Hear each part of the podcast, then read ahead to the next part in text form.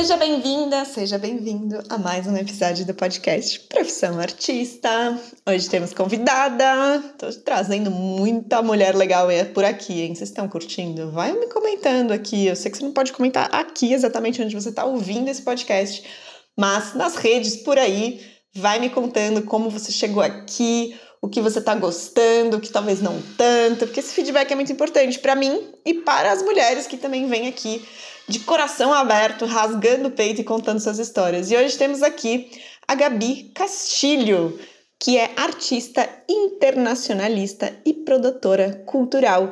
E como nas palavras dela, ela pinta tramas sobre seres e espaços e faz isso através de uma estamparia manual e com tinta também natural. Até rimou. Vem com a gente nesse bate-papo. Bem-vinda, Gabi, ao podcast do Profissão Artista. Muito feliz que você está aqui hoje. Ah, obrigada, eu que estou feliz. É, vamos combinar de costume já no ping-pong direto e aí daqui a pouco a gente aprofunda aí na conversa. Combinado? Tá bom. Você é uma pessoa de vegetais ou frutas? É, eu gosto muito das duas coisas, mas se for para escolher uma só, frutas. Alguma em específico? Olha, todo dia eu como mamão. Eu não sei se é a minha preferida, mas eu amo comer de manhã. Mas também adoro. Acho que pode ser. Doce ou salgado? Ai. Eu acho que se for para escolher uma, salgado, apesar de gostar muito de doce. Mas pensando em sobreviver. Café ou chá? Café. Banheira ou chuveiro? Chuveiro. Oceano ou lago? Oceano, com certeza. Livro, série ou podcast? Ah, isso eu acho que é de fase, assim, né? É, acho que sempre as três coisas estão presentes na minha vida. Mas, assim, pandemia me levou muito para a série, que era um lugar de né, não pensar tanto assim. E aí acho que tem séries que fazem pensar, na verdade, né? Essa é boa descoberta. Eu acho que no momento eu tô mais de série, livros porque eu estudo, né, faço pesquisa, mas assim, livros que eu leio por prazer nesse momento eu não consigo equilibrar, então eu colocaria série. Legal. E hum, eu vou começar aqui com uma pergunta, né, que vai levar um pouco a gente para um passado, assim, só para a gente desenhar um pouco sua trajetória também. Você, com a sua maturidade com quem você é hoje, né? Se você olhasse para Gabi de 10 anos atrás, qual que é um conselho que você se daria? Ai. Bom, 10 anos. Sei, Mais ou menos, né? É. talvez antes, talvez antes até. Eu me daria o conselho de que, porque eu acho que vai dizendo, né, no âmbito profissional, assim, que é mais, enfim, orientado ao que a gente está conversando hoje, né, não só, mas sim, né, passa por isso. Acho que é de que para eu levar em consideração não só escolhas racionais, assim, mas que eu, que eu contemplasse é, mais a, a parte não racional, assim, meu, os meus sentimentos para as escolhas, inclusive para as profissionais eu comecei a trabalhar muito cedo, né? Então, assim, as minhas influências, né? Quem me trouxe o que é o mundo do trabalho, acho que muito me me preparou para as escolhas mais racionais, e, né? Porque quem, quem preparou a gente, a nossa geração, para isso, foram, foi outra geração, né? Que passou por outras coisas, então tinha outras Sim. preocupações.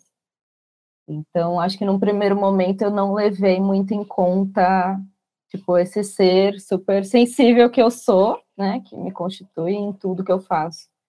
Então, acho que era seria isso, assim, para as minhas escolhas, para levar isso mais em consideração e que estaria tudo bem, tipo, isso não é um problema, né? ser sensível. Sim, sim. É, mas é difícil, né? Porque a gente, isso, a gente tem que escolher uma carreira tão cedo, né? E aí você acaba sendo influenciado, e eu acho que tem tudo a ver essa questão das gerações. O que, que foi a sua escolha, vamos dizer, racional, então, na época. É, então, eu hoje, assim, né, com mais maturidade, tendo passado tempo, assim, de vida, eu consigo enxergar que muito dessas. que eu sempre tive uma necessidade muito grande de liberdade, assim, e isso inclui a liberdade financeira. Eu tinha essa percepção desde muito nova, assim. Não sei muito porquê, enfim, talvez pelos meus pais, minha mãe, que sempre trabalhou muito. É, mas eu estudei, eu fiz colegial técnico, então eu fiz processamento de dados. Quatro anos de formação, desde o primeiro uhum. colegial, e eram quatro anos de colegial, né? Então, na, na, oitava série, eu decidi que eu queria fazer técnico, fiz um ano de vestibulinho, que tinha prova para entrar e tudo mais. E aí, eu achava que, né, porque assim, eu tomei a decisão racional, ah, o que que, hoje em dia, o que que emprega e qual, quais os empregos do futuro naquela época, né, quando eu tinha 13, 14 anos. E ainda vários empregos do, do presente e do futuro são relacionados à tecnologia, né, hoje até muito Sim. mais. E, então, assim, eu, eu fiz essa escolha, eu tinha, assim, certa facilidade, né, apesar de ser muito mais da, das matérias de humanas, mas sempre tive facilidade para matemática, assim, enfim, gosto até. E aí fiz, aí fiz quatro anos de formação, comecei a trabalhar com 14 anos, a estagiar. Então, meu primeiro estágio foi no Oncocentro de São Paulo, lembro até hoje, ali na Oscar Freire. Caramba! Eu era digitadora, era assustador, porque eu tinha que traduzir é, prontuários médicos, então era um. Tipo Nossa, assim, letra de médico é um. É, era a minha rotina, quatro horas por dia, era um caos. Assim, mas, eu, eu Nossa, mas realmente você buscou essa independência. Imagino, mas você buscou essa independência muito cedo, né? Sim, assim, é, não sou de família abastada, mas minha família é classe média, né? Classe média que conseguia prover, não precisava ter essa preocupação de, do sustento, né? Não era uma não era minha realidade assim, mas é, isso era muito presente para mim. Eu não sei, eu acredito em outras vidas, assim, outras vivências, então eu imagino que era uma coisa que eu carregava e carrego, enfim. Hoje também tem essa percepção, né? Mas Sim. tinha muito disso. E aí por isso eu comecei a estagiar cedo e depois trabalhos de fato. Trabalhei com essa carreira há uns seis, sete anos.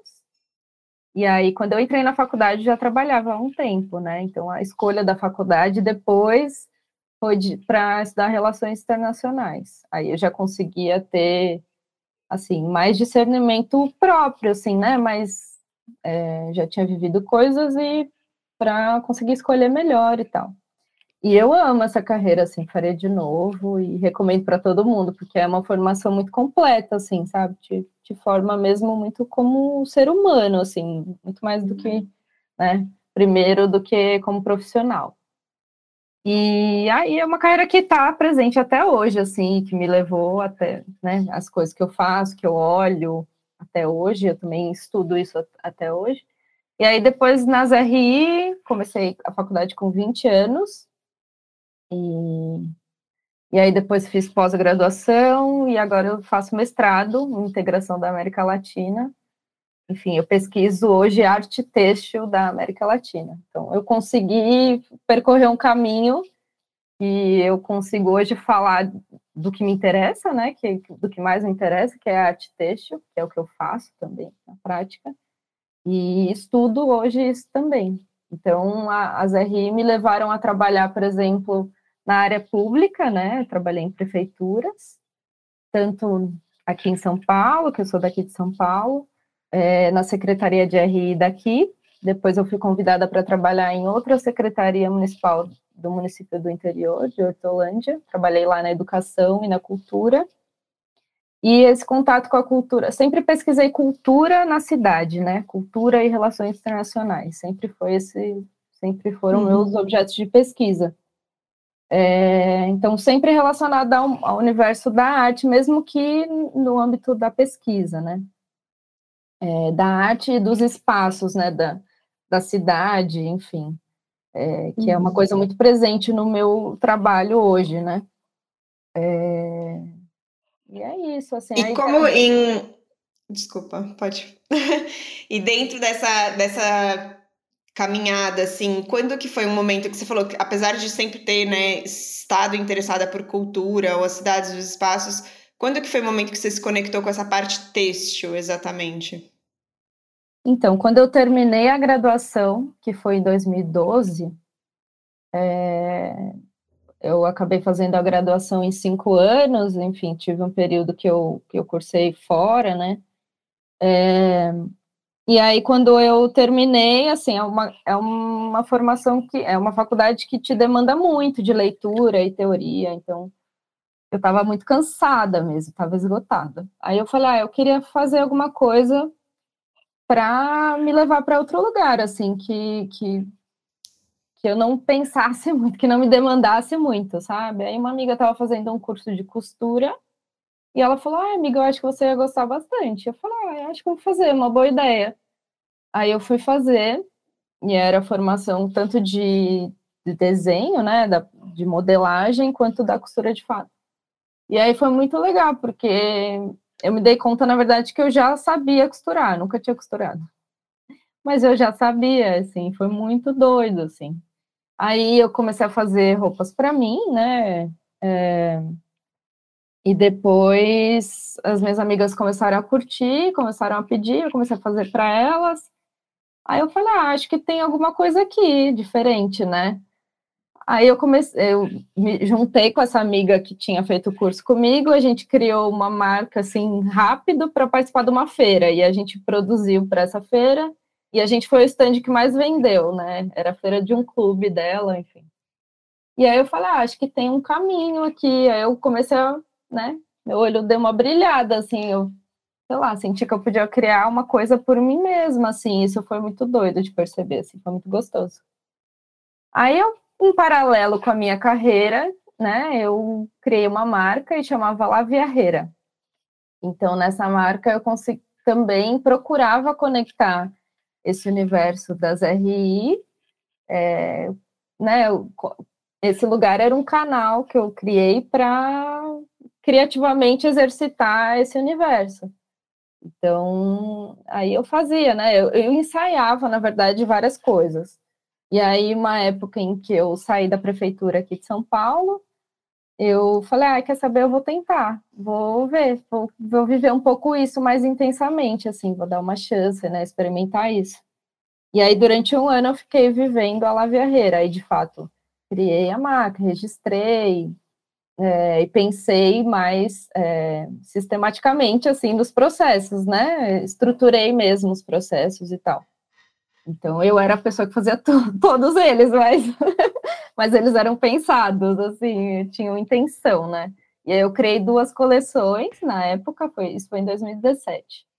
Então, de 2013 a 2017 foram experimentações, né? E aí, em 17, de fato, eu, eu dei uma chance para isso, entre 17 e 18. E aí eu criei, a primeira coleção chamou Rolê, e falava de São Paulo. E aí, assim, a minha melhor amiga da infância foi minha modelo, minha amiga, super amiga de faculdade, que é fotógrafa, fez as fotos. E aí eu criei lookbook e tal. E tinha um sistema muito legal que na época que as grandes marcas me copiaram, me deixa claro, eu fazia um esquema de malinha, né? Porque conversava super com a marca, que era a Viarreira, então eu levava a mala para na numeração, na casa da pessoa, e essa mala viajava, então, entre as casas das pessoas que se interessavam. Esse era o meu método de venda.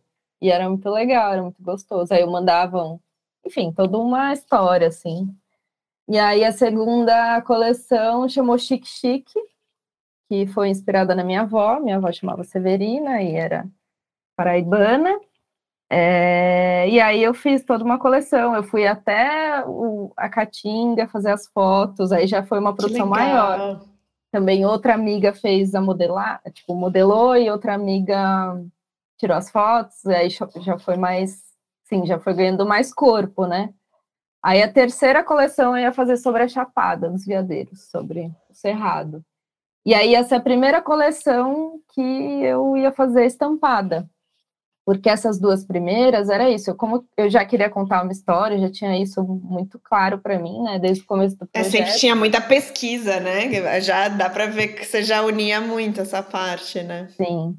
Mas assim, eu não conseguia usar tecido estampado, que eu, é uma coisa que eu gosto muito, sempre gostei, sempre usei, mas eu não encontrava, né, no mercado. Vai lembrando que isso já né, faz um tempinho, assim, hoje é uma coisa mais acessível, mas naquela época, eu acho que foi quando apareceu essa demanda, assim, e daí as pessoas se organizaram para dar conta dela, né, mas é, não era simples você ter uma estampa é, exclusiva, eu pequena produtora, né, tipo, era uma, um universo que eu não alcançava. Então eu falei, ah, então eu preciso aprender a fazer isso, né? Eu preciso, porque eu quero contar as histórias em estampas também. E aí eu comecei a ir atrás, como que eu vou fazer, como que faz, como não faz, quem faz. E aí eu me deparei com um curso do Sesc Pompeia de estamparia manual, uma técnica que chama block printing, que é a minha técnica principal até hoje. E aí eu fiz formação lá e era uma formação super assim completa, assim meses mesmo, acho que ano até. Dois professores, o Celso Lima e o Augusto Sampaio, que são os meus mestres assim da técnica até hoje. É...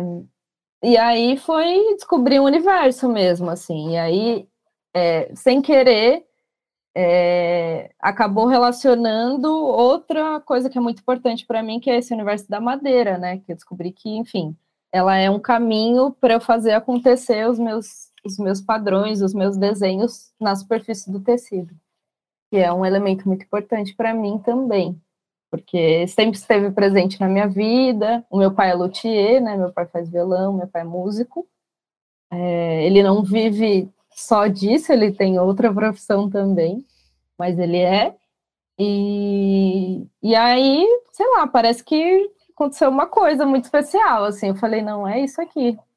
E aí, só que assim, eu fiquei fazendo isso em paralelo, né, também, é, não foi assim, imediatamente.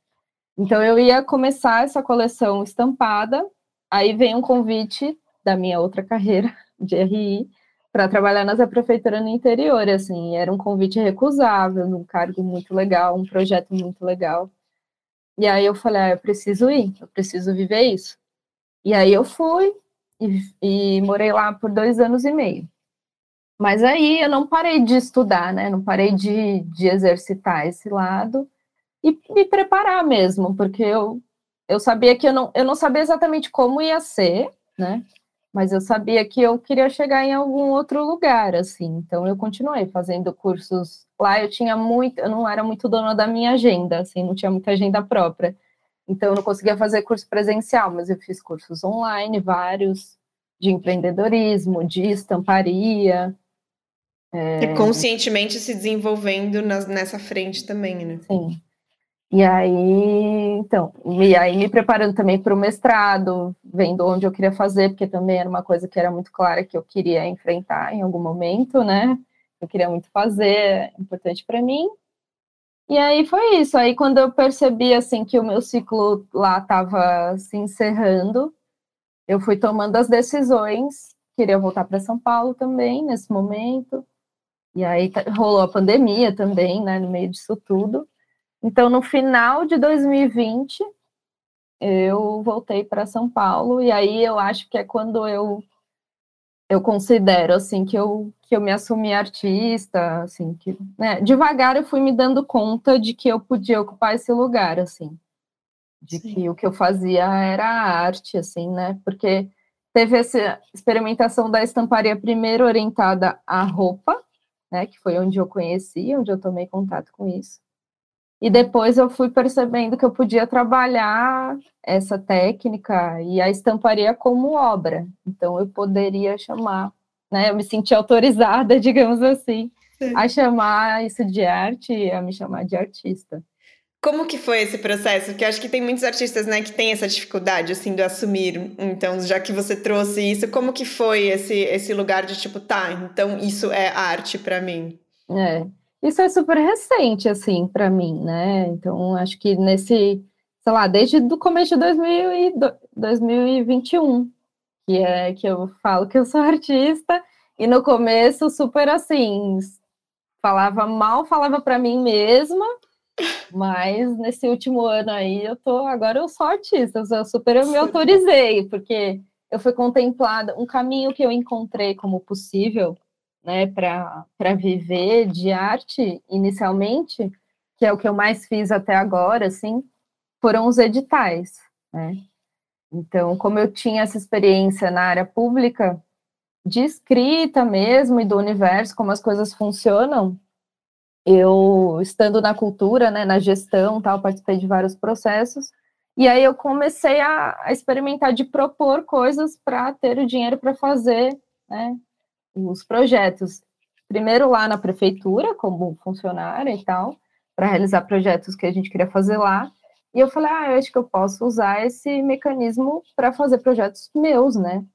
E aí foi isso que eu fiz, assim. Então eu fui contemplada num edital que foi, acho que foi a virada de chave, assim, que era para fazer a minha primeira a minha primeira exposição, assim, autoral que foi um projeto, chama Projeto Passadeira, que ela está disponível até hoje digitalmente, né? Porque por conta da pandemia ela precisou ser digital, transformada em digital, o que foi bom, porque acabou virando um portfólio, né, perene, assim, enfim. É, e aí eu ganhei esse edital para fazer a exposição. E aí, a partir disso, foi todo um enfrentamento, assim, né? Fazer minha primeira exposição, o meu primeiro trabalho como artista. Uhum. E ainda uma exposição contemplada. Então, assim, era muita coisa, né? Foi muita coisa, foi um processo, assim, eu vivi isso durante mês, só vivia para isso, assim, então... E sozinha, você foi fazendo sozinha, né? Então, é isso, assim, eu, é um processo, essa, esse trabalho ele envolve uma série de entrevistas, né? Que a minha, minha proposta era e é isso, assim, eu sempre me eu sempre parto do lugar e da relação das pessoas com o lugar. E eu parti da minha relação com esse lugar que foi Hortolândia, que foi essa cidade onde eu fui morar, e que foi um momento muito é, desafiador, assim, na minha carreira, porque eu tinha muita responsabilidade, né? Eu fui ser chefe de gabinete lá, então, enfim isso é muita responsabilidade.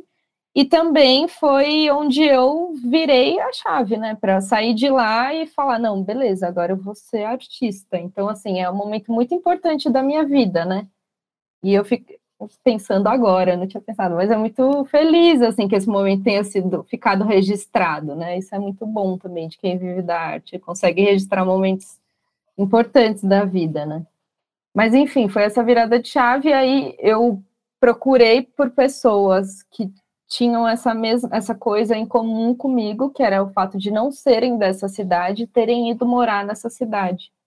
E aí eu queria investigar como tinha sido a experiência para essas pessoas, né, de de ter feito esse movimento, como elas tinham sido recebidas, e são pessoas que foram em momentos diferentes fazer coisas diferentes, né, por razões diferentes, mas que tinham entre elas em comum o fato de talvez que eu achava que talvez elas não pudessem não ter sido tão bem recebidas, porque eram pessoas diferentes.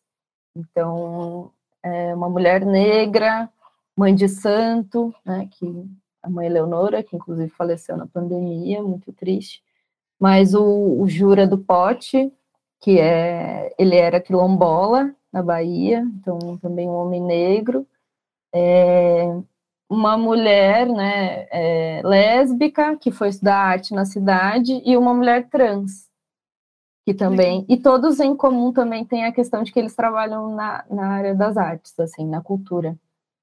Então foi muito especial assim e aí eu, eu tinha assim porque foi um momento de sofrimento assim na minha vida assim querendo ou não essa porque foram muitos enfrentamentos né nessa nessa passagem da minha vida e aí eu Sim. achava que eu ia encontrar pessoas que talvez tivessem sofrido também, sabe? Para tipo ser uma dor compartilhada, talvez eu estava fazendo Sim. esse movimento e não percebia assim. Mas aí eu encontrei histórias incríveis assim, de pessoas que eu achava que pudessem ter sofrido, mas que assim, tipo, me deram uma lição de vida assim, sabe? E quem assiste sente isso, sabe? E aí, enfim, aí meu processo foi de ouvir, né, captar essas entrevistas e lidar com elas, assim, digerir uhum. e depois transformar essas entrevistas, essas histórias em estampa. Então, esse é o, o exercício que eu costumo fazer no meu trabalho, né? E aí uhum. eu tenho percebido que cada, que, assim, cada vez mais se consolida essa coisa de que a entrevista, a escuta do outro, em alguma medida, alimenta o meu trabalho, assim, para, né, eu sempre faço esse exercício de escuta, enfim, de observação, de, de gestão e, e, de, né, um exercício de transformar isso em padrão, que ainda é uma loucura, porque primeiro eu começo com desenhos mais complexos, com desenhos, né, mas depois transformar o padrão é um super desafio, porque o padrão ele é, é assim, é é o mínimo que traduz uma coisa muito gigantesca, né? Então é um processo que, que, que, demanda bastante de mim, mas eu gosto muito de fazer. Não sei explicar por quê. Mas não, mas é uma é tão interessante, é, porque é quase é isso, seu, a sua estampa, né? O resultado final é um poder de síntese absurdo de uma coisa muito mais profunda e complexa, né? Sim, sim. E aí hoje com, com os outros, assim, por exemplo, tendo sido digital a exposição, eu pude explorar um pouco, né? Claro que foi minha primeira experiência, então assim, tenho muito que aprender ainda nessa vida, mas eu consegui explorar outros meios, né, para passar um pouco da complexidade da mensagem. Então, tem uma parte escrita, quando você vai na exposição, se você quiser ler, você lê, se você não quiser, você não lê, né? Então, eu consegui colocar isso também no trabalho. E eu coloquei áudios também, é, hum. mais curtinhos, para, tipo, sei lá, se você não tem tempo, se você não quer ver a entrevista na íntegra, para dar aquele, sabe, para me deixar próxima também das pessoas, é a minha voz gravada, né? Então todo mundo fala, ah, esse hum. toque do áudio foi muito gostoso, parece que você está guiando, assim, a gente pela experiência. Mas foi muito transformador, assim, para mim. E vai fazer um ano agora que eu lancei a passadeira, dia dia 28 de maio, quando esse episódio, eu não sei, acho que já, já vai ter feito um ano, né? Mas tá, é agora, tá fazendo um ano que eu me permiti, que, que eu estreiei como artista, digamos assim, né? Uhum. Então, os editais foram um caminho muito importante, assim.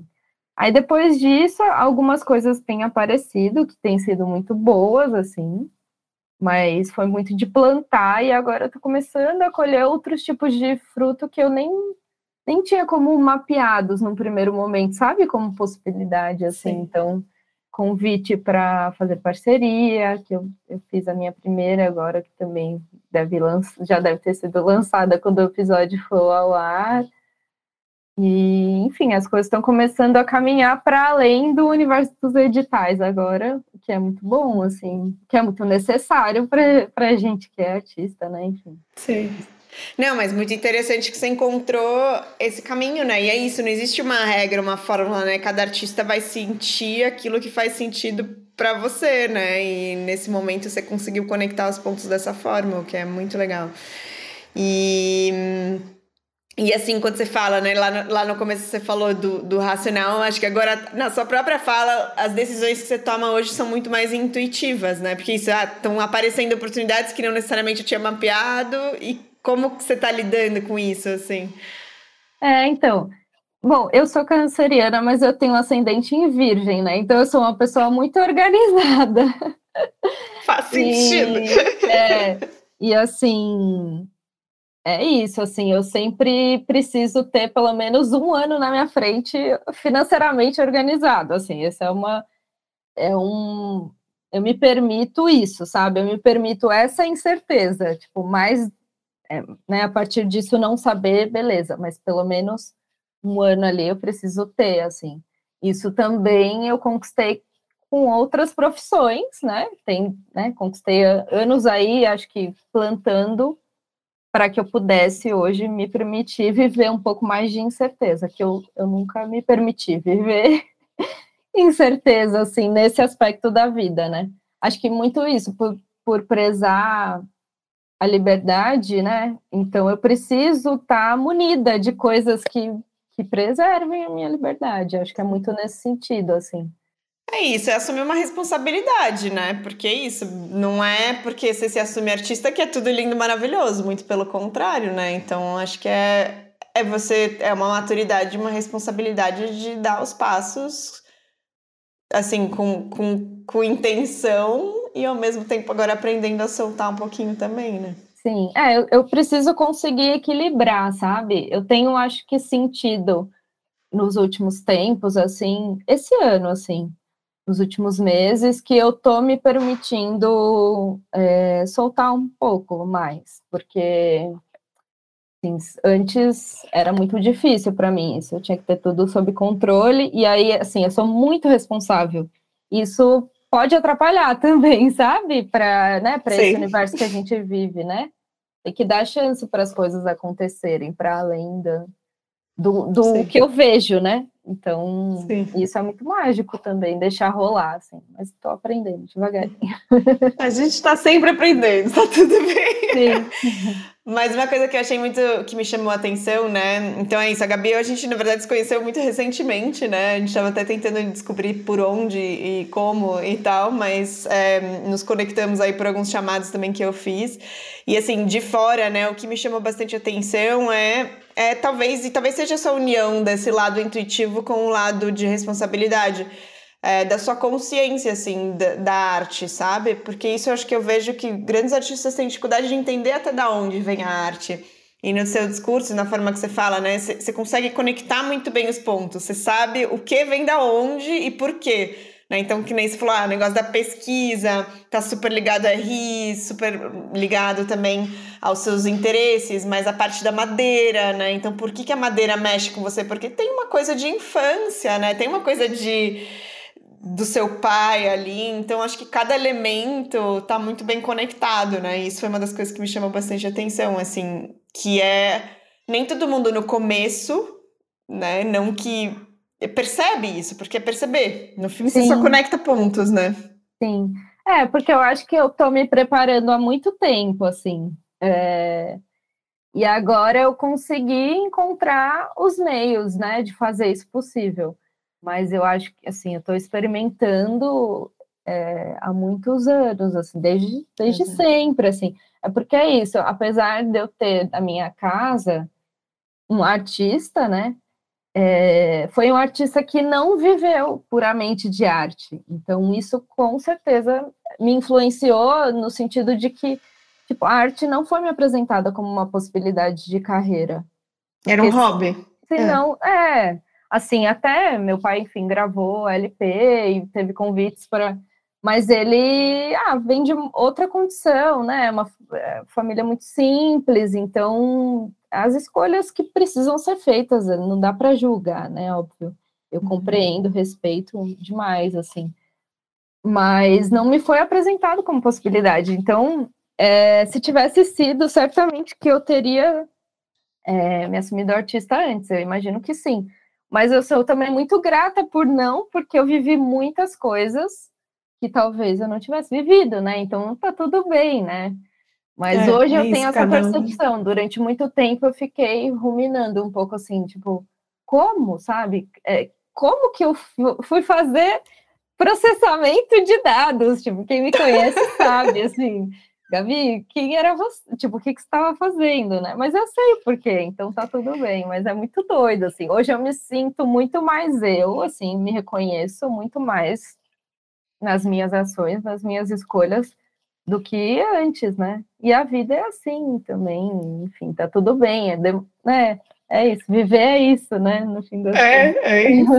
não, eu acho que é isso, olhar para trás, né? E não, não se arrepender justamente disso, em dizer, tipo, pô, não, cada passo fez sentido. E eu acho que coisas, imagina, de, de né, mais ligadas à tecnologia, ou a forma sistemática que você até pensa, Uhum. também vem dali, né? Com então. Não, eu tive, por exemplo, eu fui compradora né? Eu trabalhei como compradora no, numa empresa é, de transporte de carga, que também foi. é, eu trabalhei um período com logística, um período grande da minha vida, antes da, da, de ir para prefeituras. E aí, assim, eu negociava, eu contrato, lia contrato, redigia contrato. E isso para mim hoje é super importante. Tipo, eu sei ler, redigir um contrato, faz, avaliar isso, né? Então, como eu ainda faço todas as coisas para mim hoje, né, nesse universo, nessa vida de artista, então isso é essencial, assim, saber montar pro, pro, proposta e, enfim, negociar, né, sei lá, conversar, porque é uma dificuldade, né, assim, para muitas pessoas e E é isso, eu cheguei com algumas coisas bem desenvolvidas, né? E agora eu entendo que ainda tenho muitas outras, óbvio, né? Para desenvolver, principalmente Sempre. na parte artística mesmo, né? Eu não tenho formação, é, sei lá, formação formal. E eu sempre acho, eu fico me questionando, tipo, eu não tenho essa formação. Eu acho que eventualmente eu vou fazer, não sei, porque eu sou. Você adora estudar um pouquinho, né? Sim, eu tô meio viciada, assim, nisso, mas. É... Enfim, né? É, é, mas eu acho que isso, isso é incrível e, e, é realmente o que me chama também, a atenção também, porque eu acho que um discurso que muitos artistas têm, né, ou a percepção, às vezes pessoas que olham de fora, né, e vêm e falam assim, ah, a partir do momento que você se assume artista, é como se você deixou algo para trás, tipo, você deixou sua carreira para trás, você deixou mas não, na verdade, você está integrando tudo aquilo numa nova perspectiva, numa nova expressão, numa nova, né? E eu acho que isso que é único e é o que torna cada arte única, é quando a gente percebe aquilo que a gente já viveu, conecta aquilo e, a, e aquilo é a sua arte também, né? Então acho que é muito forte isso, é muito legal. E dá para ver de fora mesmo, eu consigo enxergar essas conexões quando você conta a sua história. Então é, é bem, eu acho isso super interessante. Ai, bom saber, um... legal. e Gabi, é, onde que as pessoas podem conhecer um pouquinho mais seu trabalho? Das passadeiras, inclusive, né? Mas também no dia a dia, você tá cada vez mais também agora, aos poucos, né, expondo mais, esse trabalho é tão recente, tudo isso. Como que as pessoas podem conhecer um pouquinho mais do seu trabalho? Então, né, tenho as redes sociais do Atelier, então o meu Instagram é atelier, com R, Gabi Castilho. É, tem o meu site também, que hoje ele está alimentado basicamente da exposição passadeira, mas é ateliergabicastilho.com.br. É, acho que são esses meus principais pontos de contato. Meu e-mail também, se alguém quiser me mandar, é contato@ateliergabicastilho.com.br. E é isso, eu sempre posto, né, assim, com intenção lá no Instagram, é, tem momentos em que eu consigo fazer mais, consigo fazer menos e tá tudo bem também. Tá Mas em breve bem. o meu site também eu devo atualizá-lo assim com mais informações sobre mim também, sobre esse outro momento, né? É, porque é isso, eu estou entendendo agora é, para onde ir, assim, para onde direcionar as minhas energias, sabe, no meu trabalho. Porque é uhum. isso, nesse momento da minha vida eu sou mestranda também, então eu tenho essa responsabilidade que me demanda bastante. Mas é um momento de construir isso, né? De, de construir as duas coisas em paralelo, assim, eu sinto que é isso. Porque uma coisa acaba alimentando a outra e eu preciso aproveitar esse momento. Não dá para esperar uma coisa terminar para outra começar, né? Nunca é assim. Então, e agora assim, rolou é a primeira parceria, não sei se pode falar com quem aqui, tudo bem? Pode, pode. É a Moldura claro. Minuto, né? E eles devem lançar uma coleção de arte têxtil em breve, e eu sou uma das artistas que participa da coleção, então também vai ser uma possibilidade se alguém quiser adquirir uma obra minha através deles, né? Vai ser muito legal. E, e nesse momento eu trabalho com encomendas, assim, eu tenho né, algumas, é, alguns blocos desenvolvidos e eu consigo fazer projetos é, do tamanho, enfim, da coloração que as pessoas quiserem. Então, eu tenho trabalhado nesse, nesse sentido nesse momento, mas eu pretendo mais provavelmente focar em parceria e editais também, que é uma coisa que sempre me chamam, assim, porque eu sinto que dá para fazer projetos mais robustos, assim, né? isso me interessa mais, assim, pelo menos nesse momento, assim. Vamos ver, né, que a vida traz. Sim, vamos ver para onde a vida. E acho que se você, você falou um pouco do seu conselho para o seu eu de 10 anos, né? O que, que você se repete hoje, assim, com esses novos movimentos? Ah, eu acho que é uma coisa que eu retomei, assim, nos últimos tempos e em todo esse processo, que na verdade foi o, despertar para tudo isso, eu acho que é que para eu me permitir sonhar, assim, porque eu sinto que durante um período da minha vida eu não me permitia muito, assim, acho que talvez com medo de me frustrar, né? Tipo, não vou nem sonhar para não dar chance da frustração acontecer, né? E eu acho que a vida me preparou para frustrações, porque foram várias em muitos aspectos, né?